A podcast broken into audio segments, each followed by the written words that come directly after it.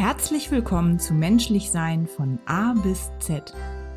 Heute C wie Coaching.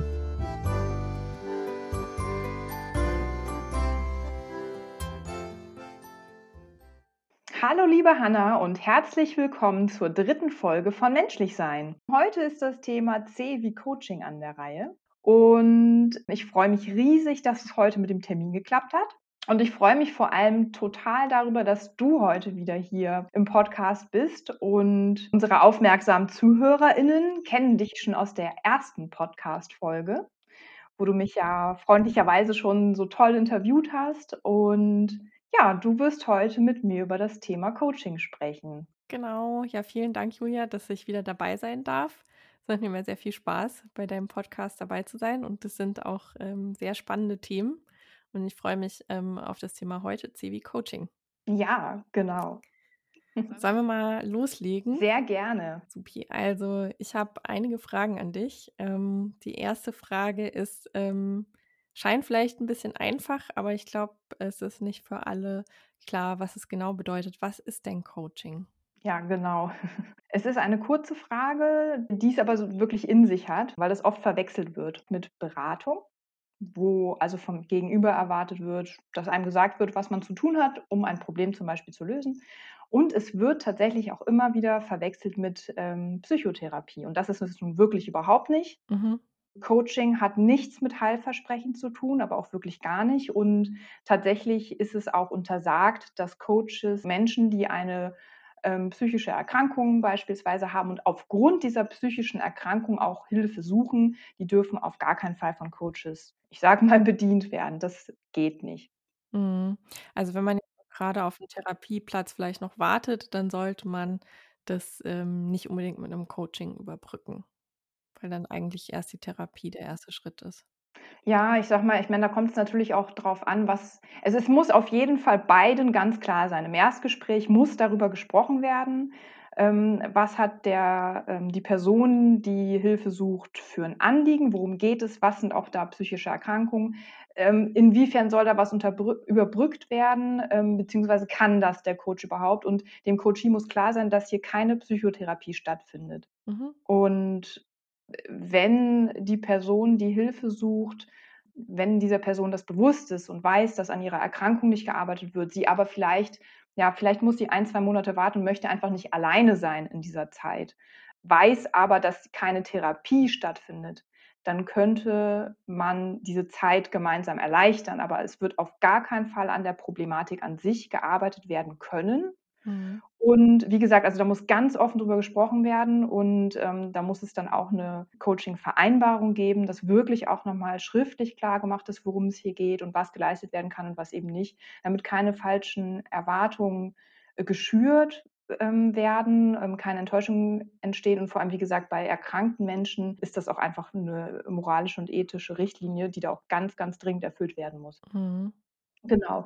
Aber kommen wir mal zurück. Was ist denn jetzt Coaching Ja. überhaupt? Also für wen ist das denn geeignet, wenn es denn jetzt keine Therapie Und und auch keine Beratung ist? Ja. Und was bringt dir das? Genau. Coaching ist im Endeffekt eine individuelle Unterstützung auf ähm, einer Prozessebene. Das bedeutet, dass ein Coach niemals eine direkte Lösung für ein Problem vorschlägt, sondern den Coachee oder die Coachee dabei begleitet für das Problem, mit, der, mit dem diese Person gekommen ist, mhm. bewusst anzuschauen, zu hinterfragen und selbst Ziele ähm, zu setzen, eigene Lösungswege zu entwickeln. Das bedeutet, also letztendlich der Coach gibt einen Rahmen vor mhm. und der Coachee die Inhalte. Und damit hast du auch ein Miteinanderarbeiten wirklich auf Augenhöhe, weil der Coach ist letztendlich der Experte für Mhm. den Rahmen, für Methoden, für wie gehen wir gemeinsam diesen Weg, welche Fragen äh, werden dem Coachee gestellt.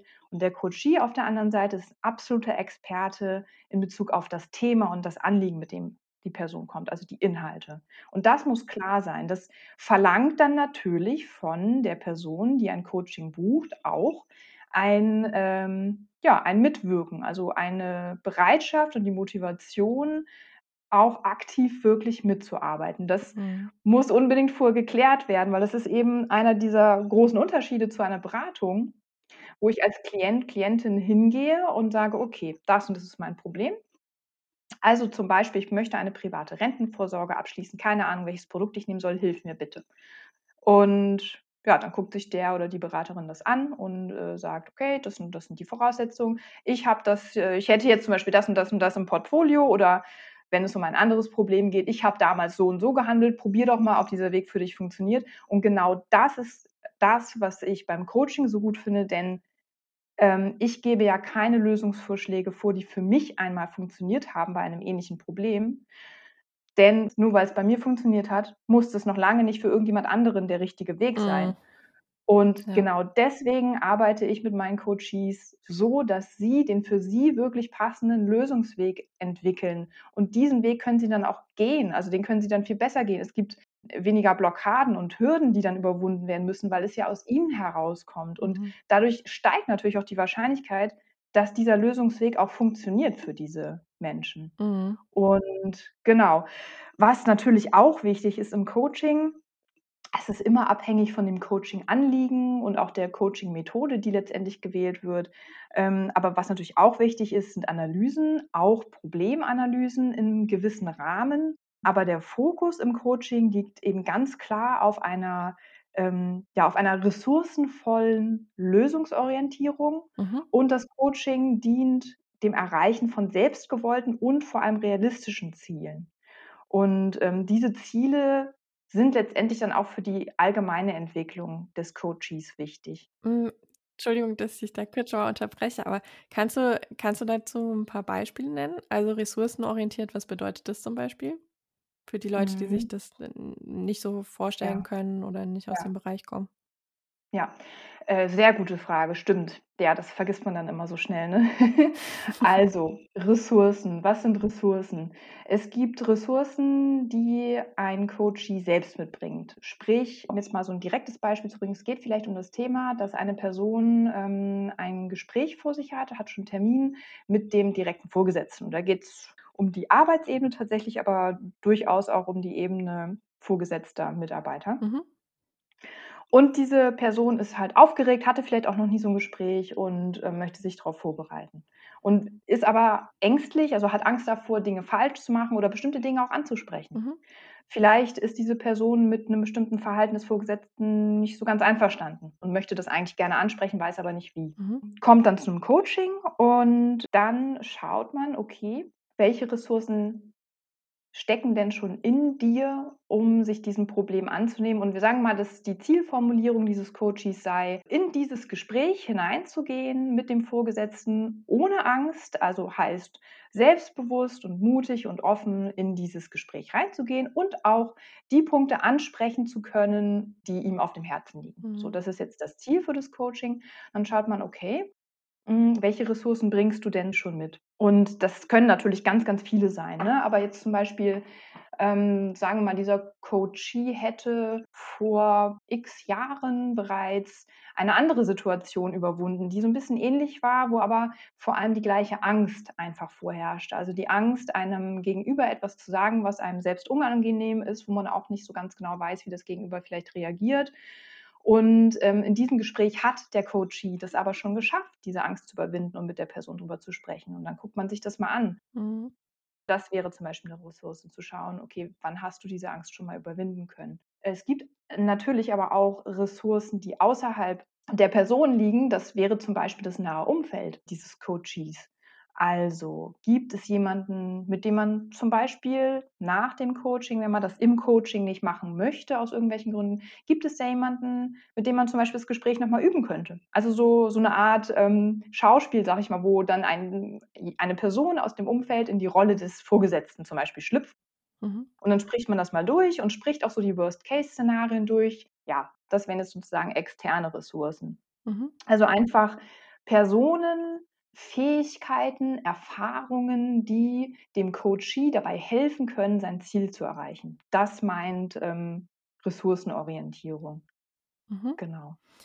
Ähm, Ressourcenorientierung ist ja auch was, was man jetzt in 'ner Beratungssituation machen würde und du bist ja selbst psychologische Beraterin.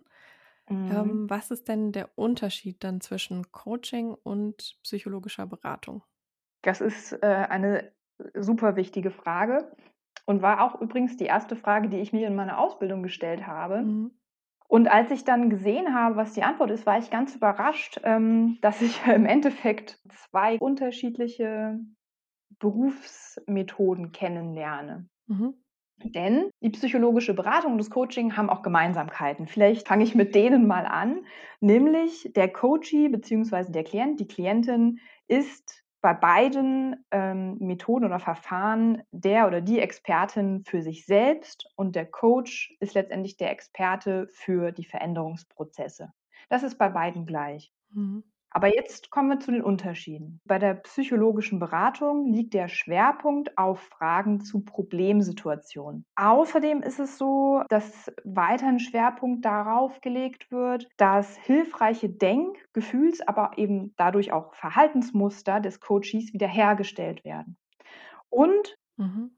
Was auch ein wichtiger Unterschied ist, die psychologische Beratung ähm, ist kurz bis aber auch mittelfristig vom Zeitraum her angesetzt. Und beim Coaching ist es eben so, dass der Schwerpunkt auf Zukunftsfragen und auch der individuellen Persönlichkeitsentwicklung liegt. Also nicht Problemsituation, sondern wirklich der Zielorientierung. Außerdem ist es so, dass noch ein Fokus auf der individuellen und eben positiven Zielerreichung durch diese Ressourcenaktivierung, über die wir eben schon kurz gesprochen haben, erreicht wird. Und was eben beim Coaching auch ganz wichtig ist, es ist eine effiziente Kurzzeitberatung. Das ist ein ganz wichtiger Punkt, denn das muss auch immer im Hinterkopf des Coaches oder der Coachin sein, dass wir die Coaches dazu befähigen, sich selbst weiterzuhelfen. Das ist ganz wichtig. Also das mhm. höchste Ziel für mich ist es, dass ich den Coachee ähm, dazu befähige, möglichst schnell ohne meine Hilfe weiterzugehen. Also dass wir das Anliegen in einem Zeitraum klären können, der natürlich dem Coachie hilft, aber insofern hilft, als dass er wirklich ja sagen kann, okay, ich bin jetzt an einem Punkt, dass ich ohne dich weitermachen kann ich brauche jetzt keine professionelle Coaching-Begleitung mehr. Selbst wenn es so sein sollte, dass diese Person in einem halben Jahr gerne nochmal einen Coaching-Termin hätte, aber wirklich die Coaches dürfen nicht an den Coach über einen langen Zeitraum gebunden werden. Das liegt aber in der Verantwortung des Coaches. Das kann unterbewusst passieren, dass ein Coach aus den unterschiedlichsten Gründen einen Coach vielleicht dann doch gerne länger coachen möchte. Wie gesagt, unterbewusst und dann zum Beispiel bestimmte Fragetechniken wählt, die den Prozess verlängern. Das kann passieren. Wie gesagt, ohne, ohne dass jetzt da eine böse Absicht unterstellt ist, mhm. sondern man hat das Gefühl, ah, er bräuchte doch aber eigentlich noch ein bisschen mehr Hintergrundwissen zu einem Problem. Ne? Mhm. Und da, da, muss man sehr selbstreflektorisch sein, beziehungsweise auch in Supervision gehen und sich dann von Kollegen dann auch ähm, supervidieren lassen, damit man nicht aus Versehen einen Coach länger coacht, als er wirklich braucht. Mhm. Ähm, du Julia, es gibt ja viele Leute, die inzwischen Coachings anbieten, ähm, beziehungsweise viele Coaches, Coachinnen. Und dann gibt es bestimmt auch Leute, die vielleicht sagen, Coaching, das kann ja jeder. Was sagst du denn dazu? Hm. Ja, liest man immer wieder oder hört man auch immer wieder. Das kommt dann häufig aus den Reihen, die die Definition von Coaching gar nicht kennen. Mhm. Und ja, die Tatsache, dass Coach, Coaching ähm, kein geschützter Begriff ist oder keine Berufsbezeichnung, das, das ist ein Problem tatsächlich, weil sich wirklich jeder aus dem Standgreif Coach für XY nennen kann. Mhm. Und das macht es sowohl für die Menschen sehr schwierig, die einen professionellen und ausgebildeten, zertifizierten Coach suchen, das macht es allerdings auch für eben die zertifizierten und ausgebildeten Coaches wie mich sehr schwierig, weil wir natürlich in einen Topf dann geworfen werden. Und es wird auch unübersichtlicher auf dem Markt, muss man ganz klar sagen. Und ähm, ja, es reicht halt nicht, wenn man einfach nur, ich sage mal, Lebenserfahrung hat und meint, ach Mensch, das und das Problem hatte ich doch mal. Da habe ich rausgefunden, da kann ich doch jetzt mal Leute coachen. Mhm. Ja, eben nicht. Also Coaching ist nicht, ich habe ein äh, nettes, eventuell hilfreiches, beratendes Gespräch vor allem, weil ich sage ja, wie ich es gemacht habe, also muss der andere das auch mal so mhm. versuchen. Das ist es eben genau nicht. Und ich kenne auch so diesen Satz, ah, das ist doch auch nichts anderes als jetzt das Gespräch mit einem guten Freund. Und das ist es halt eben doch. Coaching kann nicht jeder, sage ich ganz klar, mhm. ganz deutlich, also bin ich echt vehement. Ähm, aber das erkläre ich jetzt auch gerne noch, wirklich nochmal genauer. Ja, ähm, okay, ich bin gespannt, erklär. Genau, also Coaching besteht ja vor allem darin, anhand von wissenschaftlich begründeten Methoden, die man auch gelernt haben muss in der Theorie wie auch in der Praxis, die Entwicklung eigener Lösungen der Klientinnen bzw. Coaches zu begleiten. Mhm. Coaching bezeichnet strukturierte Gespräche, also strukturierte Gespräche zwischen einem Coach und einem Coachee, beispielsweise zu Fragen im beruflichen Alltag. Jetzt mal als Beispiel. Und natürlich ist es beim Coaching total wichtig und auch essentiell, ehrlich gesagt, dass Sympathie, Wertschätzung und auch Vertrauen zwischen Coach und Coachee bestehen, beziehungsweise Vertrauen dann aufgebaut wird. Mhm. Aber das Handwerk des Coaches, das sollte meiner Meinung nach grundsätzlich die professionelle Basis der Arbeit sein. Und es ist ja auch der Grund, weshalb ich mit meinem Coaching bei Sichtbar Wertvoll eben das fachliche Können auf der einen Seite mit meinen persönlichen Erfahrungen auf der anderen Seite verbinde. Mhm. Also, aber wie gesagt, fachliches Können ist die absolute Grundlage. Also damit muss es losgehen, meiner Meinung nach. Mhm. Man braucht diese fundierten Kenntnisse und Fertigkeiten in der methodenübergreifenden Arbeit beim Coaching. Und natürlich ist es gut und auch ehrlich gesagt auch essentiell, dass du dich empathisch in dein Gegenüber einfühlen kannst, auch bestimmte Lebenserfahrungen mitbringst. Aber das ist Mhm. ja, das ist eben, das ist nicht alles. Das kann es nicht sein, denn dann hast du ja wirklich keine wissenschaftlich fundierten und Ja.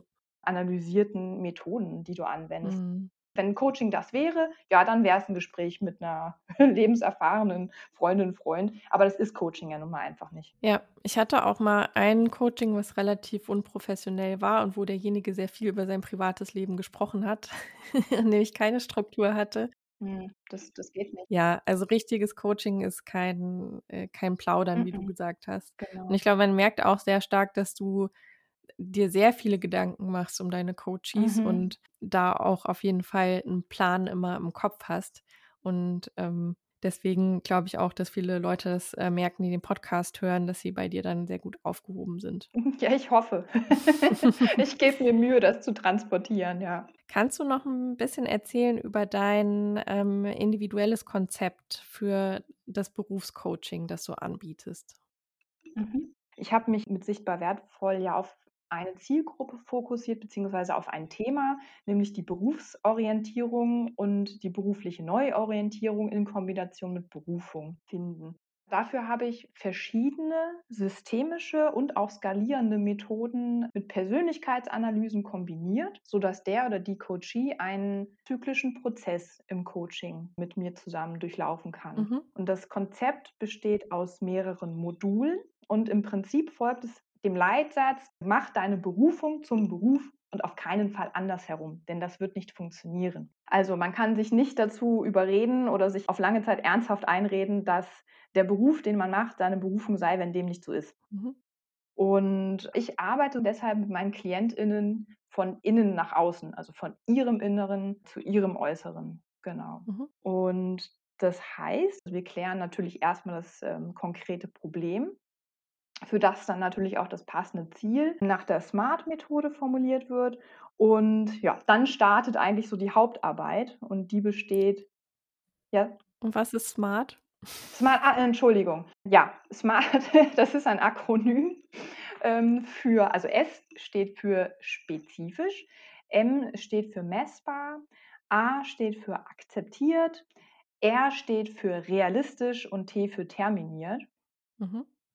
Und das sind einfach bestimmte Stationen, die äh, der oder die Klientin mit mir zusammen durchläuft, wo wir einfach nochmal das Ziel, das formuliert wurde von dem Klient oder der Klientin, noch einmal auf diese Punkte geprüft wird. Sprich, haben wir ein spezifisches, ähm, heißt ein konkretes Ziel definiert? Ist das greifbar?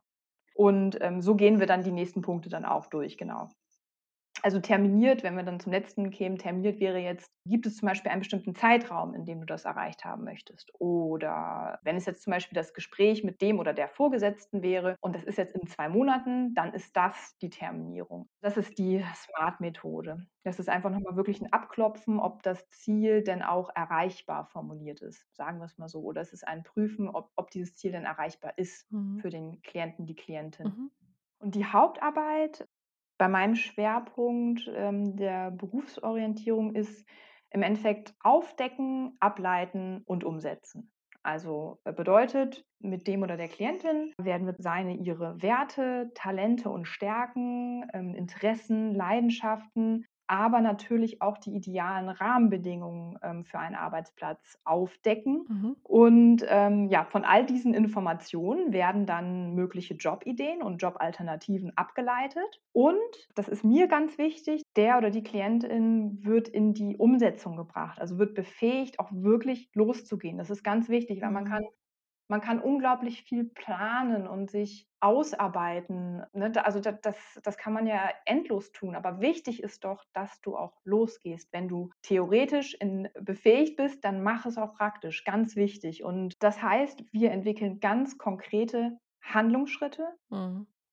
die auch klein genug sind, um sie zu gehen, aber groß genug, um auch noch die Motivation zu haben, sie zu gehen. Das ist tatsächlich so 'n schmaler Grat, weil wählst du natürlich den ersten Schritt zu groß, dann ist einfach 'ne Riesenhürde da und ja, gegebenenfalls hat die Person einfach schafft es einfach nicht, diese Hürde allein zu nehmen. Das heißt, das geht natürlich nicht. Wenn du jetzt allerdings den die ersten 3 Handlungsschritte so gering setzt, dass das, ähm, ja, jeder Schritt innerhalb von, ich sage mal, 5 Minuten oder 2 Minuten erledigt wäre, kann es passieren kann, muss nicht, aber kann es passieren, dass bestimmte Menschen sich denken: „Ah ja, das kann ich ja auch noch morgen machen. Das ist ja ganz schnell getan.“ Aber dann gehen sie trotzdem nie los. Also deswegen, da muss man so ein bisschen gucken. Das ist, wie gesagt, natürlich aber auch individuell immer super unterschiedlich. Mhm. Und deswegen ist Coaching ja auch keine Methode von der Stange, sag ich mal. Das muss immer ganz individuell abgestimmt sein. Was natürlich auch noch wichtig ist, nicht nur die nächsten Handlungsschritte, ganz konkrete Handlungsschritte, sondern dann auch diese mittel- bis langfristige Strategie mit dem Coachie aufzubauen, mhm. damit das Ziel auch skalierbar erreicht werden kann und die Person natürlich aber auch noch den Überblick behält. Also wo bin ich denn eigentlich gerade? Wo stehe ich gerade? Und das ist auch mir deshalb auch ganz wichtig, weil durch diese Strategie und diese Skalierung und diese Wegdefinition, die muss ja letztendlich fortführend ergänzt werden. Sprich, ich werde in den seltensten bis eigentlich gar keinen Fällen mit dem Coachee jetzt heute einen kompletten Lösungsweg oder so einen Meilensteinweg, sage ich mal, bis zum Ziel in x Monaten mhm. festlegen können, weil ja ganz viel des Weges beim Gehen erst entsteht. Also das heißt, wir können jetzt noch gar nicht wissen, was mhm. nächste ja, Woche Dienstag um 16.30 Uhr passiert oder wie auch immer. Ne? Und, und durch den Weg verändert sich der Coach ja auch. Also das heißt, diese Anpassung muss der Coachie selbst machen können. Und dazu möchte ich diese Person ja auch befähigen. Denn mhm. würde ich das nicht tun, würde ich die Person ja mehr oder weniger dazu nötigen, weiter mit mir zu arbeiten. Und genau das will ich ja nicht. Ich möchte, dass diese Person selbstwirksam wird. Selbstwirksam und selbstbestimmt. Das ist ganz wichtig. Auf gar keinen Fall eine Abhängigkeit schaffen. Mhm. Ja, und das ist so ja mein Fokus mit dem Berufscoaching. Und es kann aber auch passieren, dass sich ein Klient, eine Klientin bei mir meldet und eigentlich denkt, sie hätte eine Anfrage zu diesem Thema, sich allerdings beim Erstgespräch herausstellt, dass es sich eigentlich um andere Anliegen im Hintergrund handelt. Mhm. Und dann schauen wir gemeinsam in diesem Erstgespräch, bin ich denn eine qualifizierte Ansprechpartnerin dafür? Denn ich habe natürlich ja auch für unterschiedliche Themenbereiche die Qualifizierung ja erarbeitet. Aber trotzdem ich sie erlernt habe, bin ich ja nicht zwingend für alles der richtige Ansprechpartner. Also ich habe ja auch meine Schwerpunkte, die mir liegen und ähm, die ich dann auch ähm, natürlich mit bearbeiten kann mit dieser Person zusammen. Aber ich habe natürlich auch viele Themenfelder, wo ich sage, da kenne ich jemanden, der ist qualifizierter als ich und dieser Person vertraue ich, dass sie dich wirklich anständig durch diesen Prozess begleiten könnte. Wenn du möchtest, kann ich dir diesen Kontakt geben. Natürlich muss das nicht sein, alles deine Entscheidung, aber ich persönlich wäre dafür jetzt gerade nicht der richtige Ansprechpartner. Aber soweit ich dafür qualifiziert bin und das auch meinem Themenbereich dann noch entspricht, coache ich die Menschen dann in diesen Bereichen auch gerne. Und dafür verwende ich dann natürlich äh, andere effektive Werkzeuge, wie zum Beispiel systemische Fragetechniken, systemische Aufstellungen, Selbstreflexion, die Arbeit mit Glaubenssätzen, äh, Problemzielklärung und noch viel mehr. Mhm. Genau. Was bedeutet systemisch? Der systemische Ansatz geht davon aus, dass ein Mensch niemals einzeln betrachtet werden kann, weil sich ein Mensch ja nicht in einem äh, Vakuum aufhält. Mhm. Und ein Mensch ist immer auch Teil eines bzw. mehrerer Systeme. Sei das jetzt Familie, also ich bin zum Beispiel die Tochter von bestimmten Leuten. Ich bin aber auch die Schwester von jemandem und so weiter und so fort. Aber natürlich auch im beruflichen Kontext. Mhm. Im systemischen Coaching ist dieser Ansatz die Grundlage, weil wenn sich ein Teil eines Systems verändert, hat das Auswirkungen auf alle anderen Teile dieses Systems. Und diese Auswirkungen können in unterschiedlichste Richtungen gehen. Ähm, und das muss einfach berücksichtigt werden. Und es Mhm. muss insgesamt passen, weil sich sonst Probleme und Blockaden ergeben. Mhm. Es gibt auch Ansätze, die sagen, ja, der Coachee ähm, ist nicht nur Teil in einem System, sondern eigentlich ist der Coachee selbst ja auch noch ein System.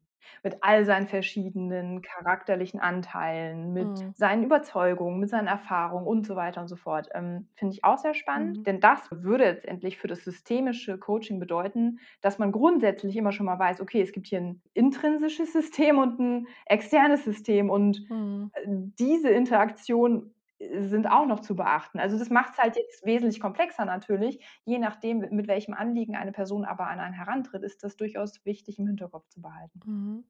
Ähm, Julia, gibt es eine Lieblingsmethode von dir, die du hast? Kannst du die beispielhaft erzählen? Nein. ich kann mich äh, da nicht so festlegen.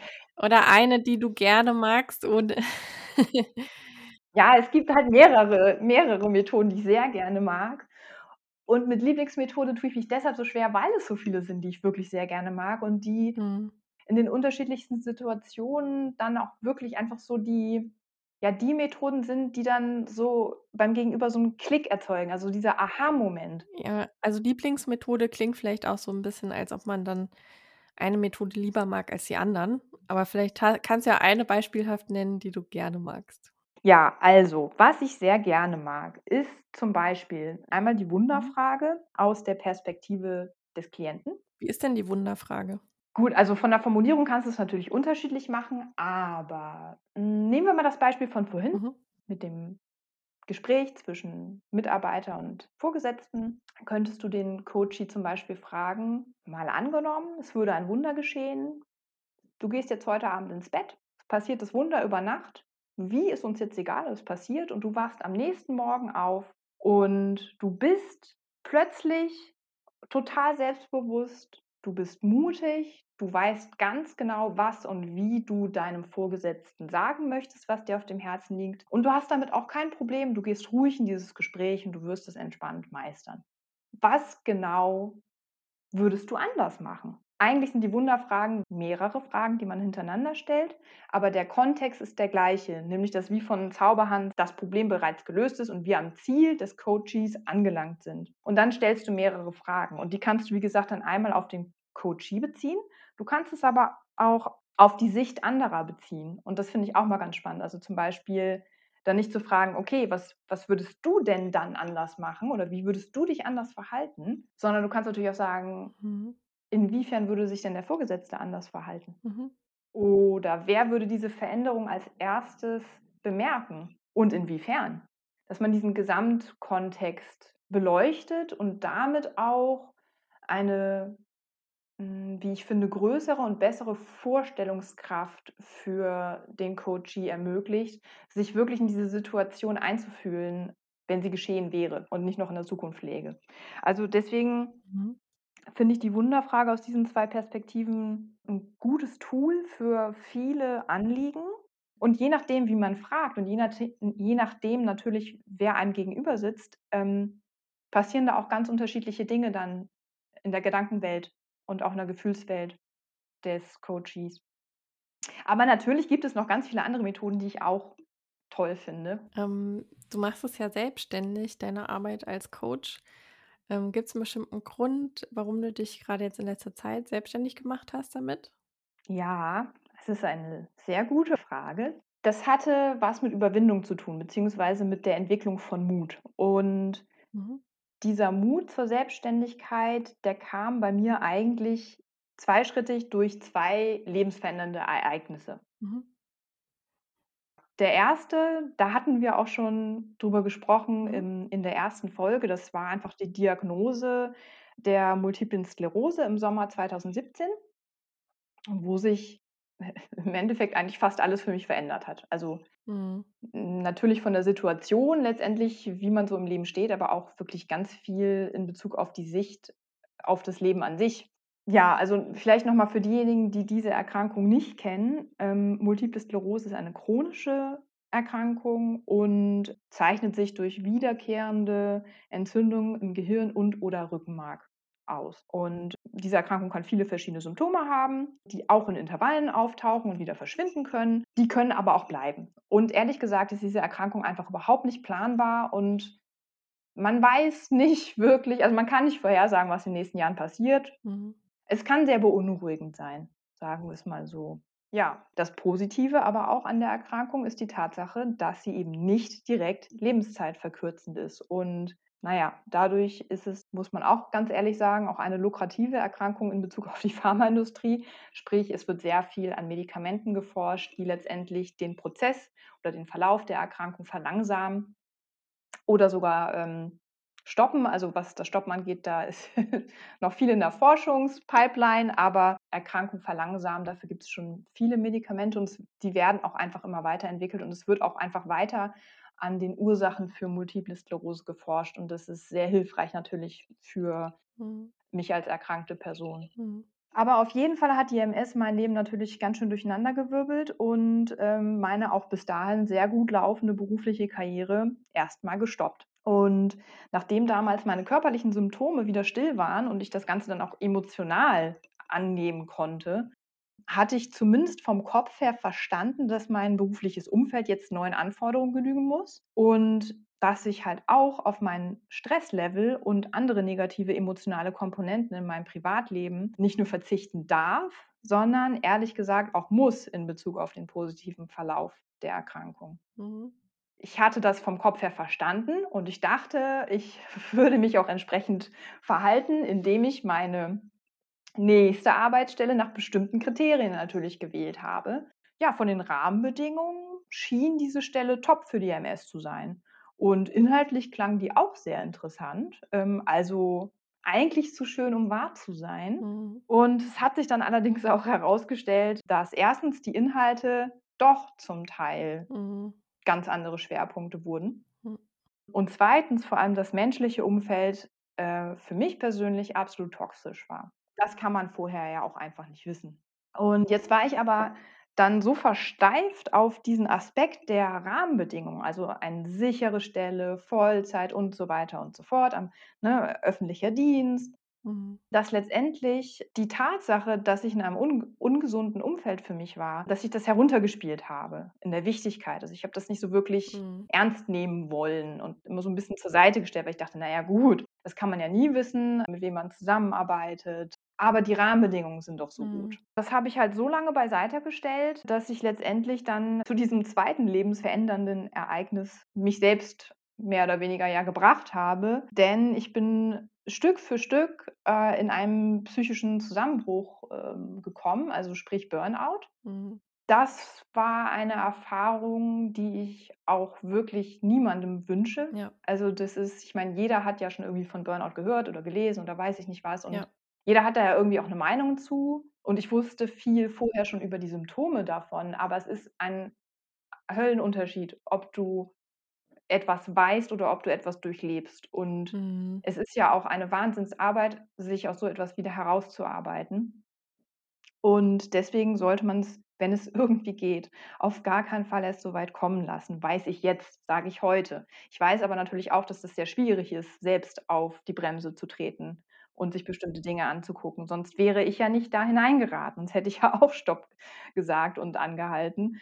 Ja, wenn man so drin ist im Strudel, ist das schwierig, das überhaupt zu sehen. Man merkt das meistens erst, wenn dann halt irgendwas passiert, noch so ein Auslöser da ist. Ja, und was ich halt jetzt auch so in der Rückschau festgestellt habe, dir fehlen ja auch absolut die Energiereserven. Du hast ja im Endeffekt keine mehr, wenn es wirklich auf 'n Burnout zuläuft. Mhm. Und aber auf 'ne Bremse zu Ja. treten oder Stopp zu sagen, erfordert ein gewisses Maß an Energie. Also, du musst da schon 'ne Handlung vollziehen. Wenn du aber da schon drüber hinaus Mhm. bist, dann kannst du nicht mehr anders Mhm. als weiterrollen. Also, es ist es ist wirklich das ist so 'n super schmaler Grat und diese diesen Moment abzupassen, dass du den eben nicht verpasst, wo du wirklich überhaupt keine Energie mehr hast, ähm, das ist halt echt schwierig. Mhm.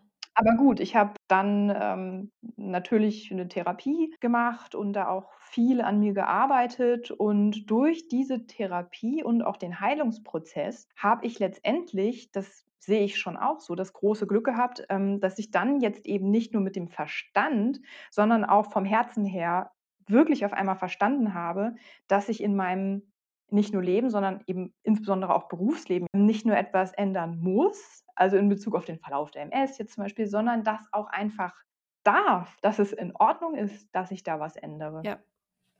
Es wäre auch in Ordnung, wenn du nicht MS hättest.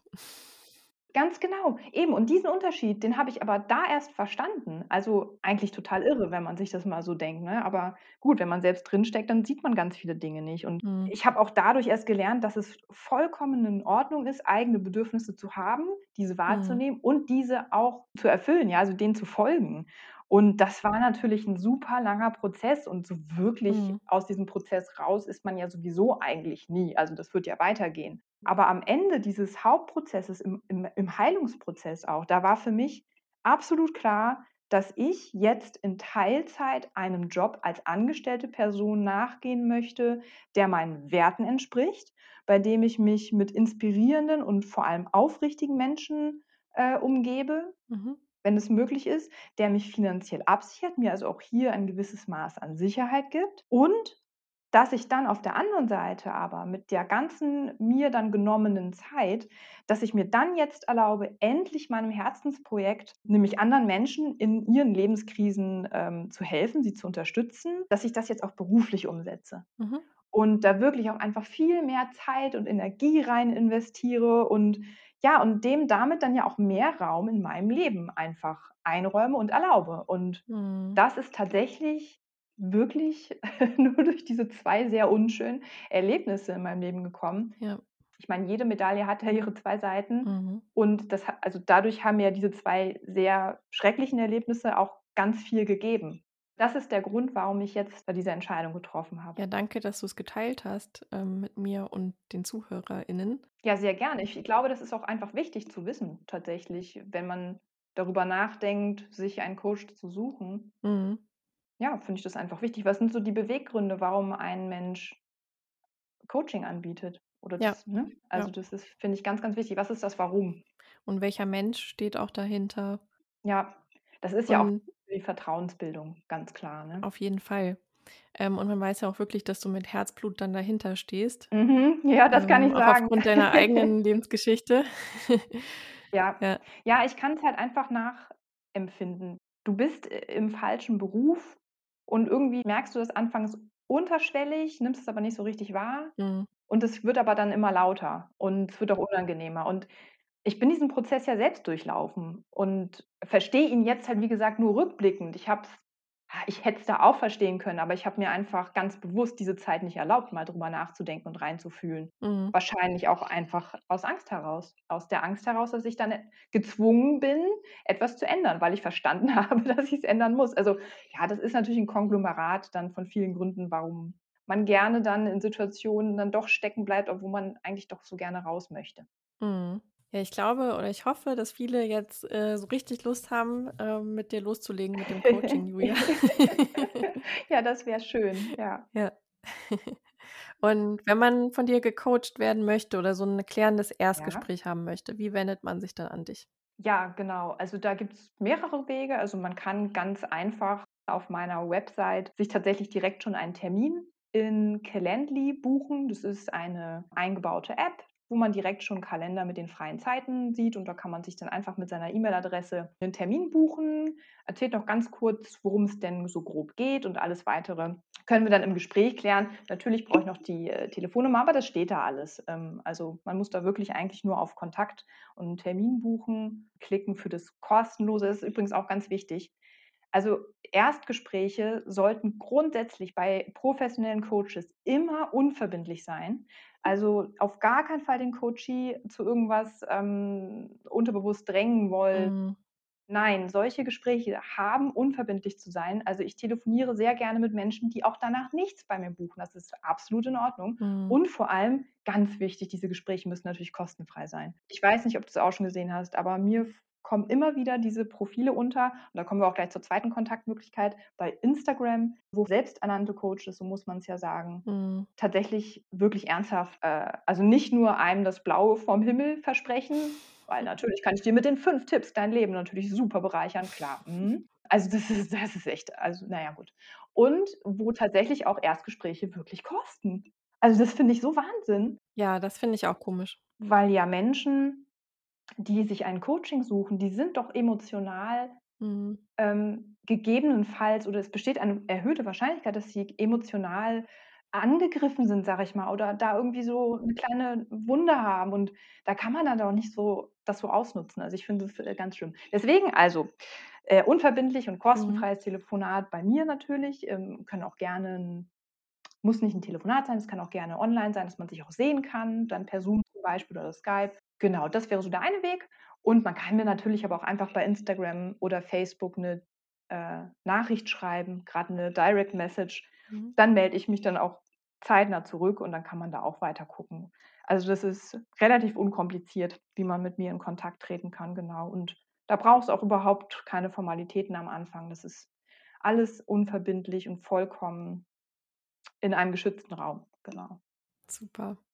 Ja, danke, Julia, für die vielen Einblicke. Ja, danke für deine tollen Fragen.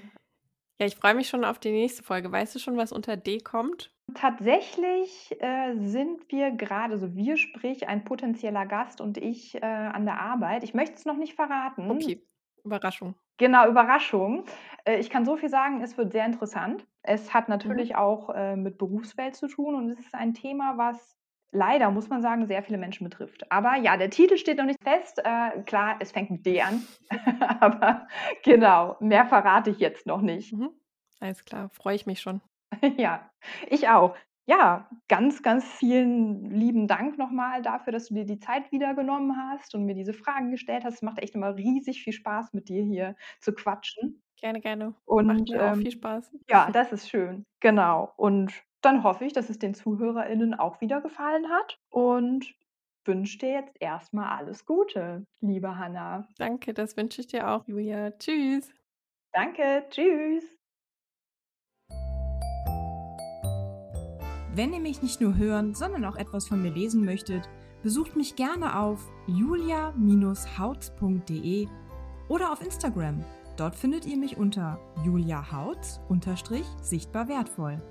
Auch wenn ihr Fragen zur Folge oder Vorschläge für weitere Podcast-Gäste und Themen habt, freue ich mich riesig, wenn ihr mich ansprecht.